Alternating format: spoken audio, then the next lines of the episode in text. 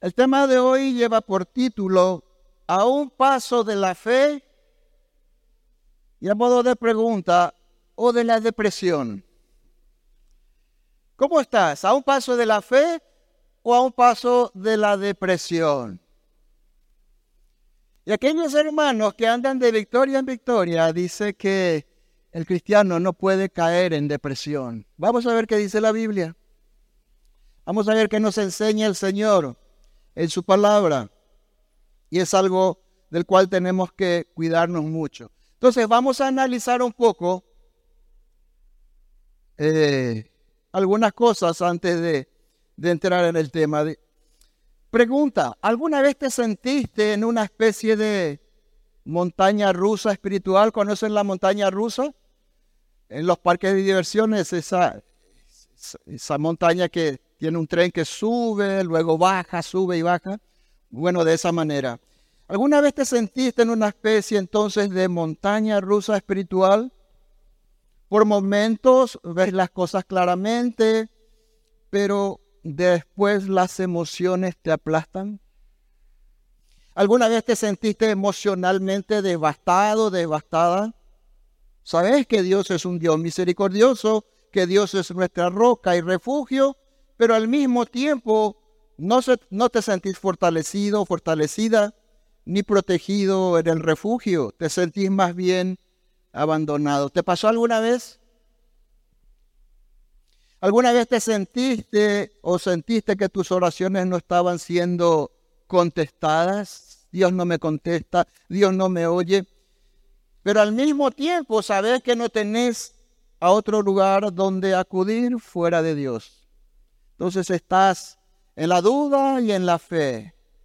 Estás como en esa montaña rusa. ¿Alguna vez estuviste tan abatido, abatida, que te sentiste débil físicamente y sin fuerzas para simplemente dar un paso o sostenerte en pie? ¿Alguna vez te sentiste así? Si así fue, estuviste o estás a un paso de la depresión, pero también estuviste o estás a un paso de la fe. Todo depende de cuál sea tu respuesta, tu actitud a la situación por la que estás pasando. Entonces, si miras un poco hoy tu situación, tu vida, ¿cómo estás hoy? ¿Puedes decir en qué situación estás? ¿A un paso de la fe o a un paso de la depresión? ¿Cómo estás hoy? Rápidamente quiero compartir con ustedes algo que estuve leyendo en las redes. Dice la depresión es un mal que aqueja al mundo entero, todos sabemos. La Organización Mundial de la Salud estima que 280 millones de personas padecen de depresión, dice. En nuestro país, las estadísticas dicen que eh, del 2021, 332 mil personas padecen de depresión y estos números crecen. Y también muchos eh, estudiosos expertos dicen que la depresión es el mal que va a quejar a las personas a modo de pandemia en un futuro no muy lejano. Así que es importante que lo entendamos, es un tema muy actual y no podemos negar que por ser cristianos corremos también el riesgo, el peligro de caer en este terrible mal. Depende de cuál sea nuestra respuesta a la situación que vivimos. El Señor trata este tema. ¿Por qué yo traje hoy este tema? Porque el Señor trata este tema en su palabra. El Señor trata este tema y nos muestra cómo hombres, a hombres de la fe, a hombres de fe que están en la palabra de Dios, cómo afectaron los problemas. No podemos negar que somos seres emocionales, pero tenemos que entender también que nuestras emociones están contaminadas por el pecado. Entonces, no estoy tratando, este mensaje no se trata de minimizar ah, y simplificar este mal. Pero la Biblia nos muestra cómo enfrentar los problemas para evitar caer en un pozo tan profundo que afecte nuestra vida espiritual y también física. Tampoco se trata de negar los tratamientos que la ciencia pueda proporcionar. No se trata de eso, para paliar este mal. Pero la Biblia nos enseña que la palabra de Dios penetra hasta donde ninguna medicina puede llegar, hasta el alma. ¿Qué dice Hebreos 4.12? Hebreos 4.12. Dice, pues la palabra de Dios es viva y poderoso, poderosa. ¿Cuántos creen esto? La palabra de Dios es viva y poderosa, es más cortante que cualquier espada de dos filos. Penetra entre el alma y el espíritu, dice. ¿Qué medicina llega hasta el alma y al espíritu? Solo la palabra de Dios. Entre la articulación y la médula del hueso, deja al descubierto nuestros pensamientos y deseos más profundos. Así que la palabra de Dios es medicina para el alma. No hay otra medicina mejor que la palabra de Dios. Bien, entonces, eso es a modo de introducción de lo que vamos a ver un poco en esta mañana. Yo quiero ir ahora al pasaje que nos trae en esta mañana. Es Salmo, si nos vamos al Salmo, por favor, versículo 42, eh, capítulo 42, versículo 5 dice, aquí el salmista escribe en medio de una situación terrible que está pasando. Dice en el versículo 5, ¿por qué te abates, oh alma mía, y te turbas dentro de mí? Espera en Dios, porque aún he de alabarle, salvación mía y Dios mío. Así que este salmista nos está hablando en medio de un problema, y un problema grande, un problema grave. Todos sabemos que tenemos problemas, eso ya lo estudiamos aquí en todo tiempo. Tenemos problemas de todos los tamaños, formas y colores. Así que, pero también sabemos que Dios usa esos tiempos para fortalecernos en la fe y formar nuestro carácter. Eso no es algo nuevo para nosotros. Santiago capítulo 1 nos habla de eso. Y nosotros los cristianos, solamente los cristianos, tenemos dos maneras de enfrentar, enfrentarnos a los problemas. O nos enfrentamos a ellos esperando y confiando en Dios, como dice aquí el salmista, o nos dejamos llevar por las emociones que nos podrían conducir a un terrible mal llamado depresión. Dice nuestro salmo aquí, Salmo 42, versículo 5, que Dios dice es Dios de salvación. Y si pusiste tu fe sincera en Jesús, entonces Él es tu Dios. Entonces Él es tu Dios. Y ya tenés la primera herramienta para poder salir o no llegar a esa situación tan terrible. Salvación. Y podés decir entonces, si Él es tu Dios, podés decir ahora, como dice el salmista, salvación mía y Dios mío. Podés acudir a Dios por ayuda. Porque a todos los que creyeron en Jesús y lo recibieron como su Salvador, dice Juan 1.12, que les dio el derecho de ser hijos de Dios. Y los hijos de Dios pueden acudir a Dios por ayuda. Esa es una promesa de Dios en toda la palabra de Dios. Bien, todo indica aquí que el autor escribe este salmo,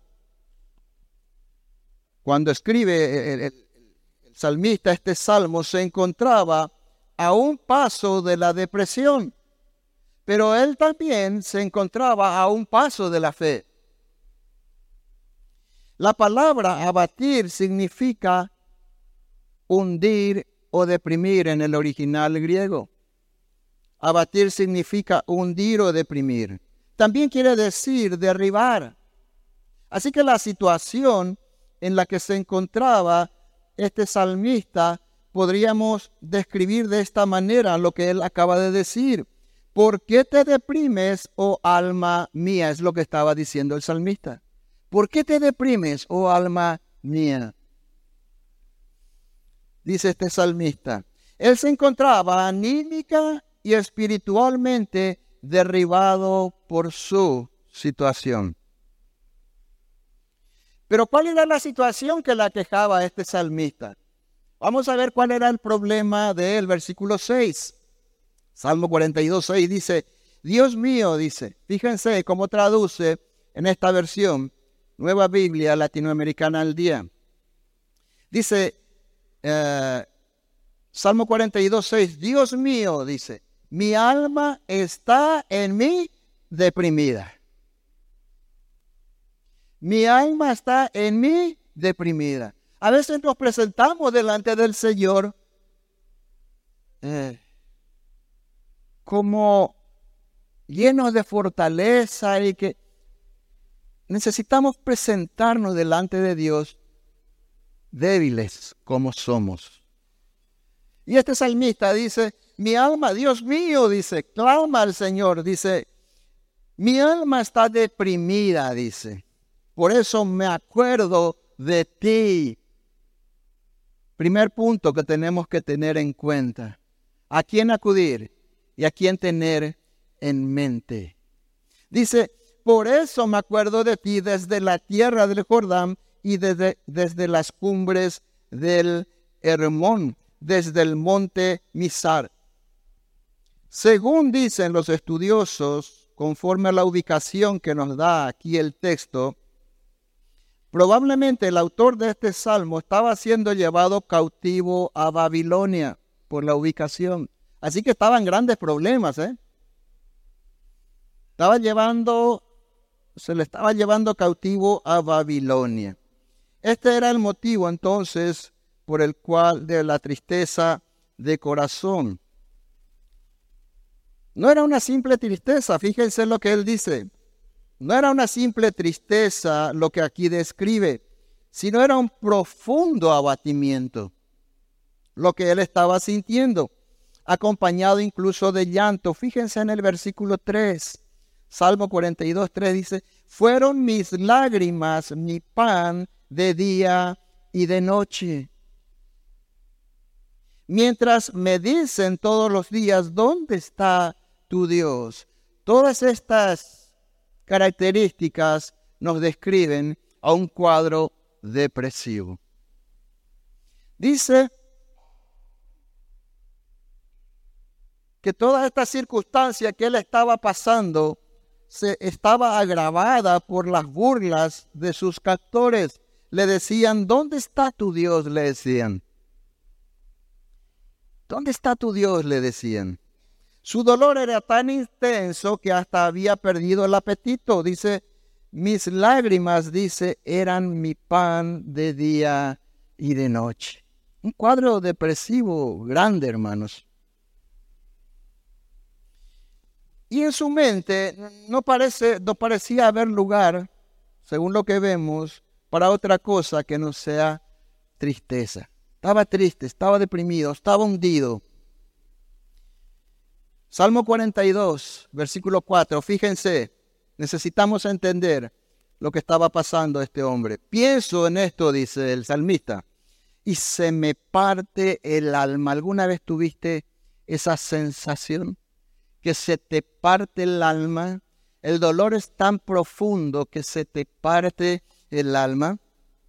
Recuerdo, dice, cuando acompañaba yo a la multitud cuando la conducía hasta el templo de Dios entre voces de alegría y de alabanza, entre la alegría del pueblo en fiesta.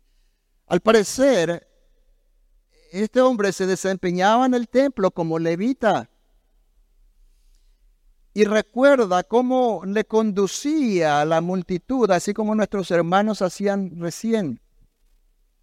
Como nuestros hermanos de la alabanza lo hacían, conducía a la multitud en adoración a Dios.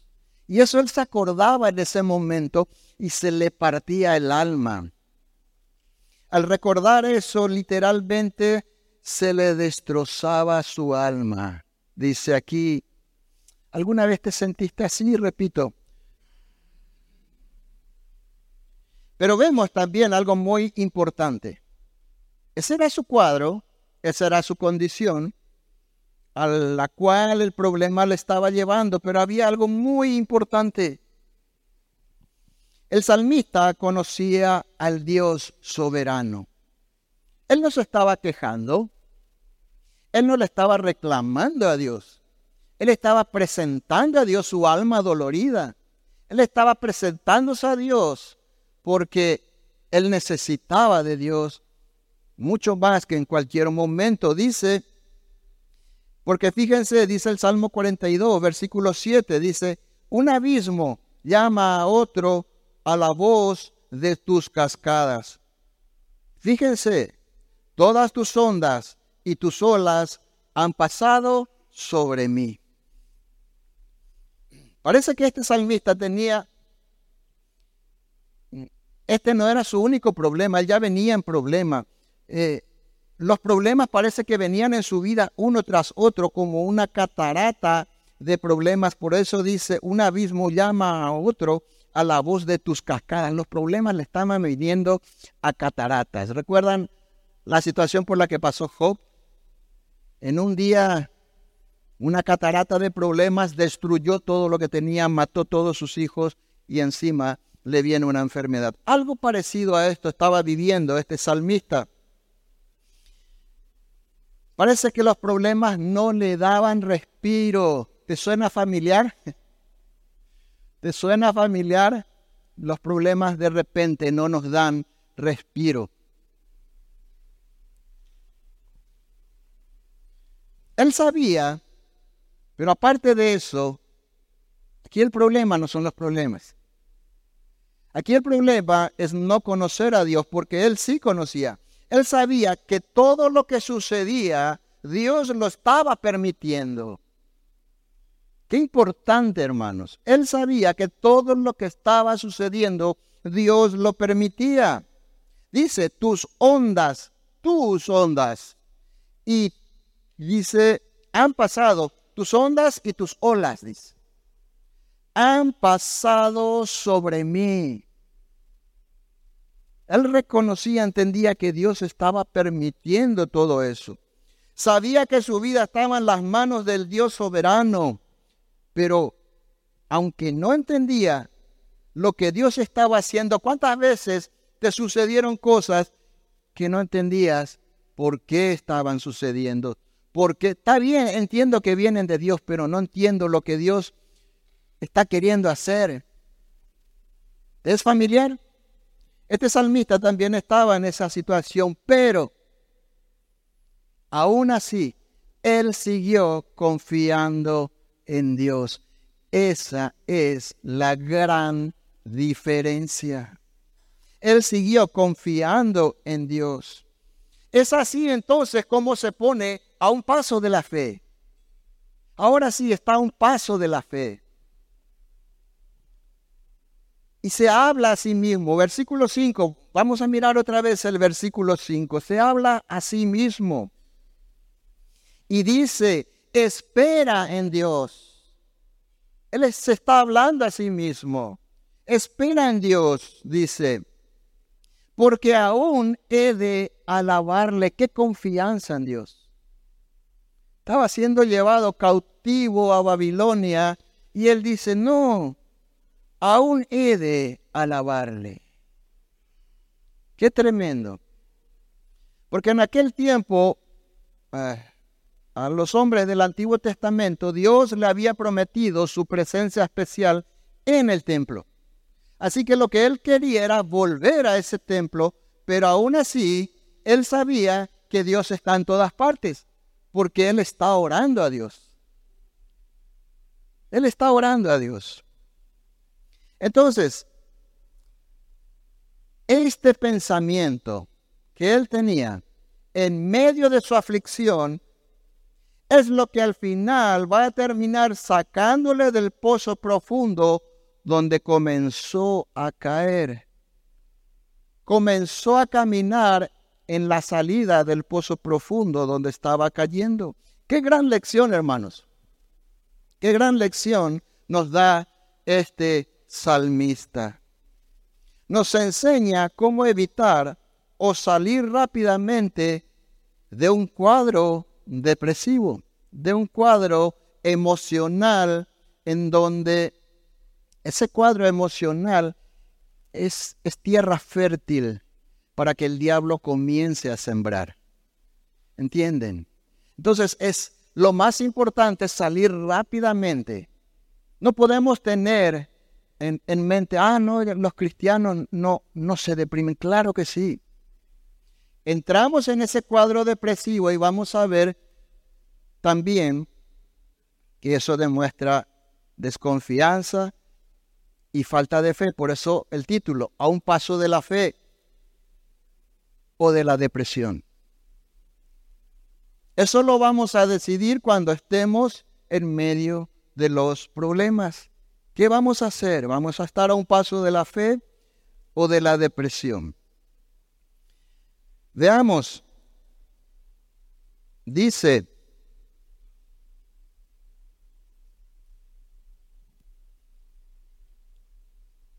vamos a ver algunos ejemplos en la Biblia cómo la depresión vino a algunos grandes hombres de la fe que nos muestra la palabra de Dios.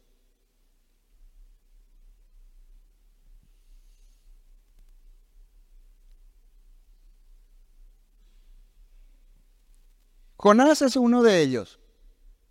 Jonás es un hombre que también entró en un cuadro depresivo. Vamos a verlo rapidito. Tengo mucho para compartir, me gustaría poder compartir todo el mensaje. Jonás 4.1 al 3 dice, pero Jonás se apesadumbró, dice, esa palabra apesadumbró es la clave, en extremo, y se enojó. Y oró a Jehová y dijo, ahora, oh Jehová, ¿no es esto lo que yo decía estando aún en mi tierra?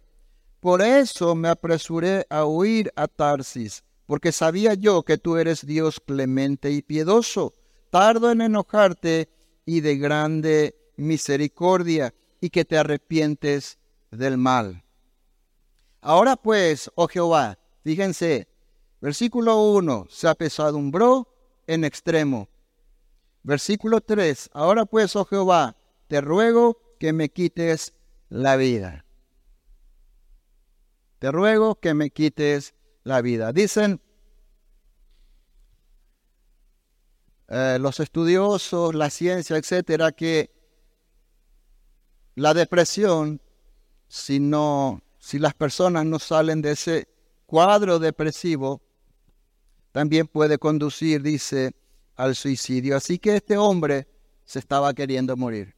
Estaba tan apesadumbrado, dice, que prefería morir. Pero él entendía una cosa importante. Solo Dios puede quitarnos la vida. Qué importante conocer a Dios. Qué importante conocer a Dios. Apesadumbrar es, en el original significa arruinar, literalmente significa despedazar. Es así como él estaba, estaba arruinado, despedazado. También significa afligir, devastar, doler, etc. Entonces Jonás quedó literalmente despedazado, devastado, dolido al ver la salvación de sus enemigos. No vamos a analizar más cosas, pero solamente queríamos ver que él entró en ese cuadro. Él estaba destrozado porque sus enemigos habían salvado, Dios le había salvado a ese pueblo, tanto que le ruega a Dios que le quite la vida. Otro personaje bíblico que entró también en un cuadro semejante es el profeta Elías. Después que el profeta Elías venció a los 450 profetas de Baal, y después que haya orado para que Dios envíe lluvia como le había prometido antes, él entra después de esa gran victoria, después de la lluvia que viene, después de una larga sequía, él entra en un cuadro depresivo. Por eso decía al principio, una montaña rusa. Primero, hoy estás allá en el tercer cielo, pero de repente bajamos muy cerca del infierno.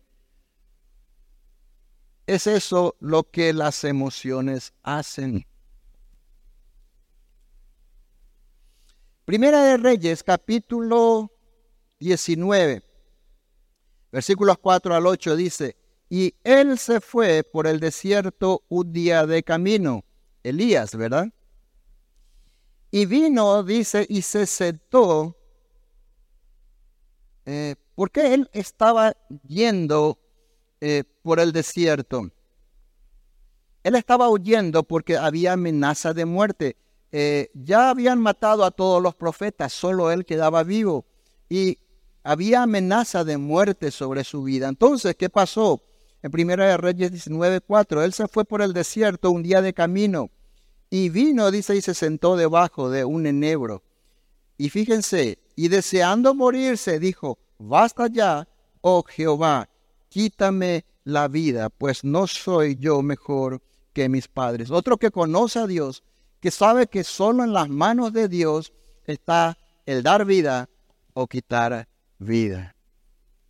Conocer a Dios. Versículo 5, y echándose debajo del enebro, fíjense, se quedó dormido. Y aquí un ángel le tocó y le dijo, levántate, come. Una de las señales de esos cuadros depresivos es que la persona solo quiere dormir. No, pierde interés por todo en la vida y quiere solo dormir. está aplastado por sus emociones. Dice que se quedó dormido y un ángel le trajo alimento y le dijo, levántate y come. Entonces él miró y he aquí a su cabecera una torta cocida sobre las ascuas y una vasija de agua y comió y bebió y volvió a dormirse. Y volvió a dormirse. Y volviendo al ángel de Jehová la segunda vez le tocó diciendo, levántate y come porque largo camino te resta. Se levantó pues y comió y bebió, y fortalecido con aquella comida, caminó cuarenta días y cuarenta noches hasta Horeb. Elías encontró sustento y fortaleza en quién? En Dios. ¿Dónde buscas tu sustento y fortaleza en medio de los problemas? En Dios. No que Dios nos solucione el problema, porque muchas veces, tal vez, Dios justamente permite los problemas con un propósito, eso lo sabemos. Dice, él encontró sustento y fortaleza en Dios, tanto que pudo caminar 40 días y 40 noches con ese alimento proveído por Dios. Dios nos está alimentando hoy Dios nos alimenta cuando leemos su, su, palabra. Dios nos alimenta cuando escuchamos su palabra. ¿Qué vamos a hacer? Entonces, con ese alimento, nosotros necesitamos hacer como decía el salmista hoy en el versículo 5. Está bien, estoy en, un, estoy en estas condiciones. Estoy al borde de la depresión, tal vez estoy muy deprimido, pero esperaré en Dios. Y otro más, ah, más conocido aún, digamos, el rey David. Es otro personaje. El rey David, vamos a ver en el Salmo 69, versículos 1 al, versículos 1 al 3, cómo describe su cuadro depresivo.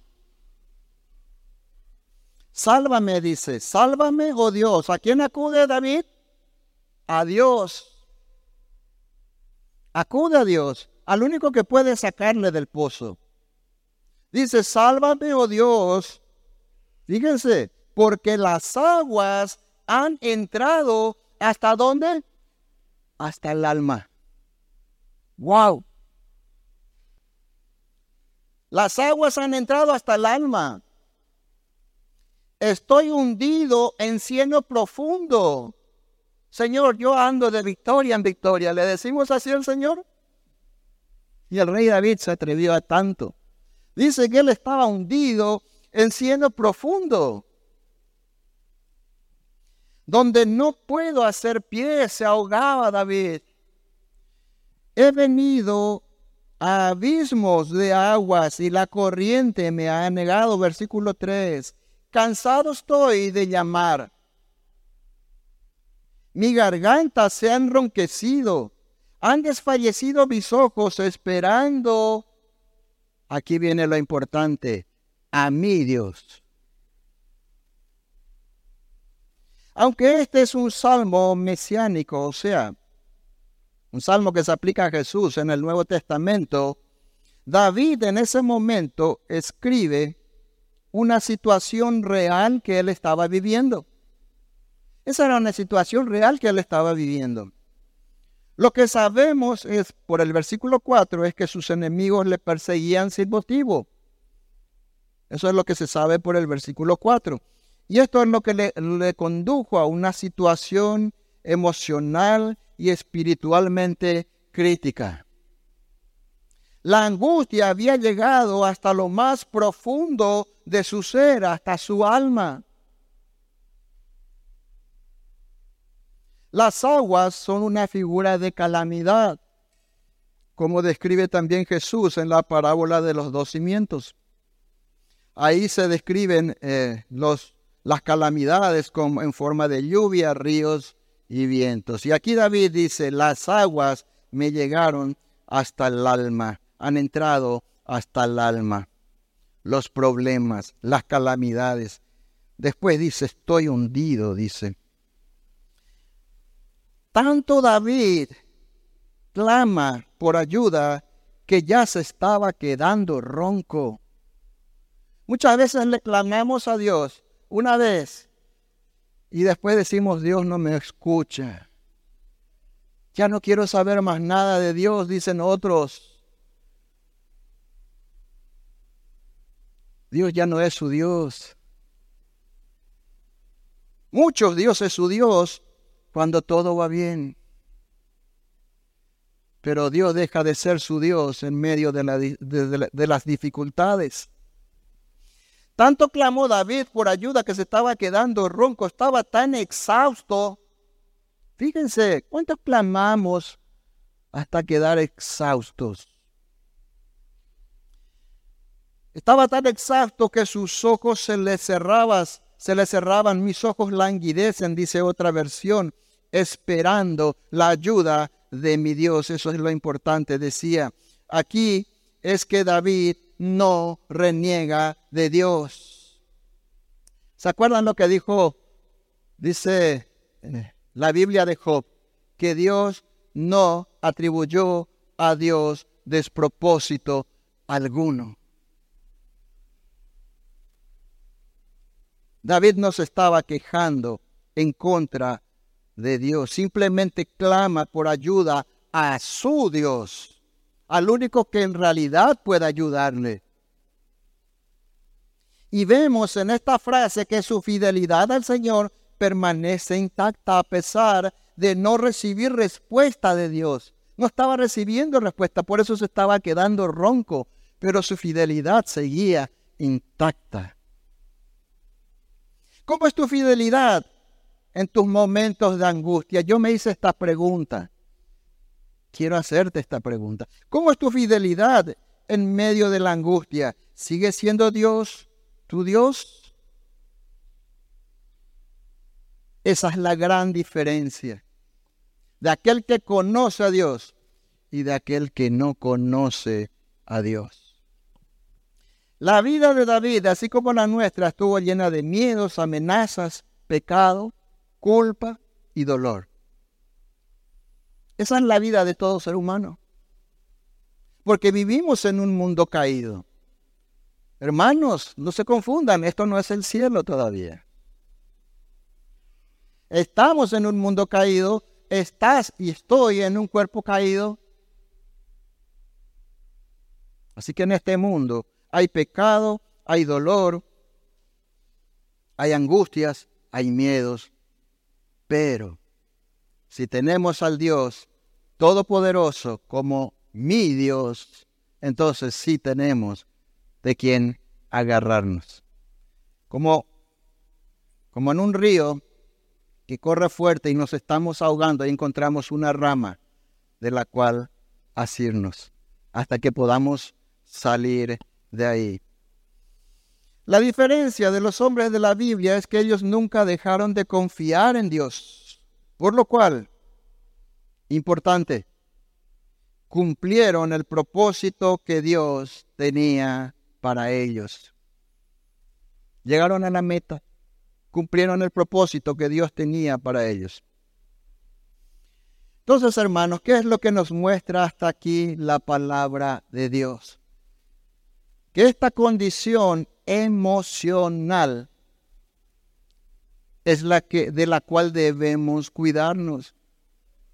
Así como los no creyentes tienen problemas y los creyentes también tenemos problemas, de esa misma manera como los no creyentes podemos entrar en un cuadro depresivo. Podemos entrar en un cuadro. Pero tenemos que tener la conciencia como el salmista. Salmo 42, 5. Mi alma está abatida, sí, pero aún he de adorarte, Señor. En ti confiaré. Fíjense entonces la salida. Vamos a hablar ahora. Vimos cómo entró en un cuadro, pero ahora, ¿cómo salió el salmista? Vamos a dedicarle un, tiempito más a cómo salió de esta situación y cómo salieron todas estas personas que mencionamos recién. Lo primero que hace el salvista entonces, antes que sentir pena por su, situación, ¿qué decimos muchas veces? Ay, shincharanga yo, ¿verdad? Estoy en esta situación y no merezco, ¿verdad? ¿Quién dijo? Y no merezco, porque muchas veces en las situaciones en que estamos, en porcentaje muy alto lo estamos porque nosotros mismos nos creamos esa situación. ¿Sí o no? En la mayoría de las veces. Pero antes que sentir pena por su situación o justificarse delante de Dios, Señor, porque yo te sirvo, Señor, porque yo hago esto, Señor, yo no se está justificando tampoco delante de Dios. El salmista toma la decisión, qué interesante, el salmista toma la decisión medio de los problemas, él toma la decisión de razonar consigo mismo y no dejar que sus emociones se disparen sin control. ¿Qué dice? Salmo 42, 5, espera en Dios, dice, espera en Dios. Él se está hablando a sí mismo, espera en Dios, se dice a sí mismo.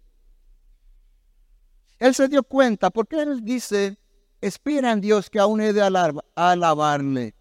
Él se dio cuenta, algo importante, que la causa de su depresión era la incredulidad. Él había entrado en ese cuadro porque momentáneamente dejó de esperar en Dios, dejó de esperar en las promesas de Dios. Por eso es importante conocer a Dios. Él se dio cuenta que la causa de su depresión era la incredulidad. El conocimiento que tenía de Dios y de sus promesas ya no estaban controlando su vida, sino eran sus emociones las que les estaban controlando. De manera que se exhorta a sí mismo se anima a sí mismo y se pregunta, ¿por qué te abates, oh alma mía? Versículo 5 del Salmo 42. ¿Por qué te abates? ¿Por qué? ¿Por qué te deprimes, alma mía? Se dice a sí mismo. Espera en Dios. Por eso dijo, Jeremías en Jeremías 17:9 que engañoso es el corazón y perverso. O sea, cuando habla del corazón está hablando de las emociones. Es engañosa tus emociones, mis emociones. ¿Por qué? Porque están contaminadas por el pecado. Las emociones no nos van a llevar y conducir a un lugar seguro. Más bien van a abonar la tierra para que el diablo comience a sembrar. Así que no podemos confiar ni dejarnos llevar por las emociones. La palabra de Dios nos muestra nuestra debilidad emocional. Fíjense, hermanos, como si, si nosotros no conocemos lo que este salmista está pasando, podemos interpretar de otra manera lo que dice el versículo 1 y 2 de este mismo Salmo 42. Ahora quiero que leas Salmo 42 conmigo, versículos 1 y 2, y veamos por qué en realidad este salmista dice lo que dice. Salmo 42, versículo 1 y 2 dice, como el siervo brama por las corrientes de las aguas, así clama por ti, oh Dios, el alma mía. Mi alma tiene sed de Dios, del Dios vivo. ¿Por qué? Porque él estaba en un cuadro tan terrible que entendía la necesidad que tenía de Dios, entendía la debilidad suya. Solo si vos y yo entendemos que somos débiles, vamos a sentir necesidad de Dios. Porque generalmente nos sentimos autosuficientes. Cuando somos muy jóvenes creemos que podemos llevar el mundo por delante. Pero tenemos que presentarnos en debilidad delante de Dios. Y eso es lo que nos muestra este Señor. Entonces, la palabra de Dios nos está mostrando nuestra debilidad emocional pero también nos muestra la salida para no dejarse dominar por tan terrible mal. La salida, entonces, ¿dónde está la salida? En conocer a Dios, aceptar su soberanía, conocer a Dios, aceptar su soberanía. Dios tiene todo el derecho de hacer como Él sabe que es mejor para mí. Porque muchas veces nos enojamos en contra de Dios Muchas veces le decimos, Señor, pero yo no merezco esto. Siendo que Dios lo que está queriendo es formar el carácter de Jesús en nuestras vidas. Y la otra cosa que necesitamos es confiar en que Dios no nos va a dejar derribados si confiamos en Él. Vamos a leer lo que dijo el apóstol Pablo. Segunda Corintios capítulo 4 versículos 8 y 9. Segunda Corintios, versículo 4, versículos 8 y 9. Pablo dice que estamos atribulados en todo. Acuérdense que Pablo fue perseguido, apedreado, estuvo a punto de morir, casi se ahogó, había peligro, dice, eh, con los de afuera, había peligro entre sus hermanos, había peligro en todos lados. Dice Pablo que estamos atribulados en todos, pero no angustiados. Yo quiero que subrayes ahí en tu Biblia, pero no angustiados. ¿Qué es la angustia? Es un estado de intranquilidad e inquietud, pero muy intensos. Estás a la puerta de una depresión. Estás entrando en un cuadro más profundo, pero no angustiados, dice. En apuros, pero no desesperados, perseguidos, pero no desamparados, derribados, pero no destruidos. Ninguno de los valientes de la Biblia han negado sus emociones, sus, sus sentimientos, sus sufrimientos delante de Dios. Pero así como lo dijo Pablo, ninguno cayó en angustia permanente que pueda destruirlos física, emocional y espiritualmente.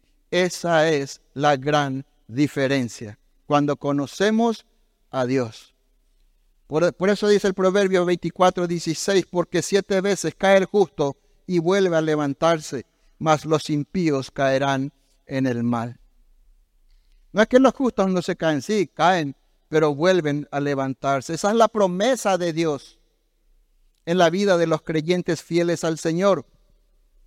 Una persona que confía en el Señor y depende de Él puede caer una y otra vez, dice, pero volverán a levantarse porque el Señor los fortalece y los alimenta con su palabra y con el poder de su Espíritu Santo, así como Elías, hermanos, así como Elías. Si tenemos la palabra de Dios, si,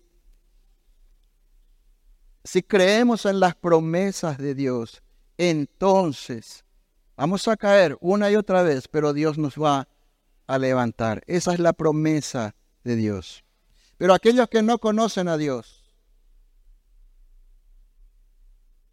Dios no es su Dios, no han puesto su fe en Jesús, no fueron declarados hijos de Dios por, por esa causa, caerán en un pozo profundo del cual no podrán salir solos. Lo segundo que hace el salmista es venir a la presencia de Dios en oración. Primero, entonces, ¿qué vimos? ¿Qué dijimos que hace? Lo primero que hace el salmista. Se habla a sí mismo. Pone su fe en Jesús, en, en el Señor. Segundo, dice, lo segundo que hace el salmista es venir a la presencia de Dios en oración.